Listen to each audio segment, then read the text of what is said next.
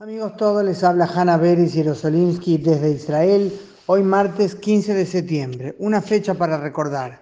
Hace pocas horas se firmó en Washington el acuerdo de paz entre Israel y los Emiratos Árabes Unidos. Y por otra parte, en el mismo acto, la declaración de paz entre Israel y Bahrein.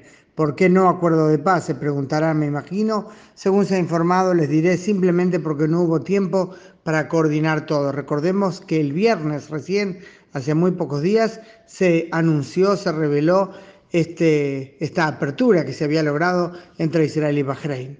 Los detalles de los acuerdos aún no se han publicado, ni el gobierno israelí los vio, por cierto tampoco la Knesset, el Parlamento, eh, aunque es quien deberá aprobarlos. Recién entonces entrarán en vigencia. Admito que ese proceder, que se firme primero y luego se revelen los datos, me molesta mucho, porque la firma es un compromiso para el país. Pero no lo hizo solo Netanyahu ahora, sino también Rabin con Oslo y Menachem Begin con el acuerdo de paz con Egipto. Aún así no tenemos dudas de que lo que este martes se ha vivido ha sido sin duda histórico. En parte es una realización del sueño sionista, parte del mismo, que el Estado de Israel en la tierra de Israel sea aceptado por sus vecinos y pueda vivir en la región con normalidad y en paz. Es cierto que los Emiratos y Bahrein no eran nunca realmente enemigos de Israel, nunca hubo guerra con ellos, pero sí fueron durante mucho tiempo, por ejemplo, formalmente parte del boicot y formalmente no reconocían a Israel. Eso empezó a cambiar hace ya años, pero no se puede subestimar en absoluto la importancia de pasar a ser de la amante escondida a la esposa legítima. Esta expresión no es invento mío, me la dijo Ron Prosor, un destacado diplomático israelí, ex embajador en la ONU, quien en un cargo anterior, cuando se había desempeñado como director general de la Cancillería israelí, tuvo como misión durante años ir forjando gradual y diplomáticamente, por cierto, detrás de las bambalinas, la base para las relaciones de paz con países del Golfo ya él, hace por lo menos 15 años, estuvo reunido con el príncipe heredero de los Emiratos, Mohammed bin Zayed.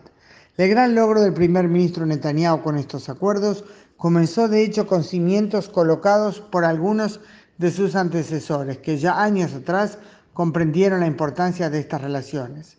La nueva era es prometedora, el potencial económico es clave y enorme para la economía israelí, pero además hay algo mucho más básico y elemental, lo natural y normal de vivir en paz con los vecinos cercanos o vecinos que no tienen frontera de por medio. Eso es algo que no entienden evidentemente algunos de los vecinos inmediatos de Israel.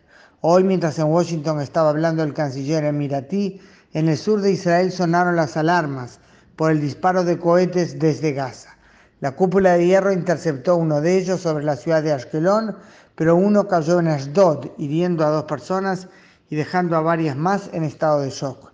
En realidad no sorprende, ya que la reacción de los palestinos al anuncio de la paz había sido absolutamente airada. Salieron a hablar de traición, a quemar banderas de los Emiratos, de Bahrein después, aunque siguen recibiendo dinero en planes de ayuda de Abu Dhabi. Lamentablemente no entienden que hay cosas que cambian. Quizás todavía estén a tiempo de enmendar su reacción siempre igual el resorte de rechazar y culpar a todos de sus males en lugar de tratar de aportar a un cambio que les haga bien.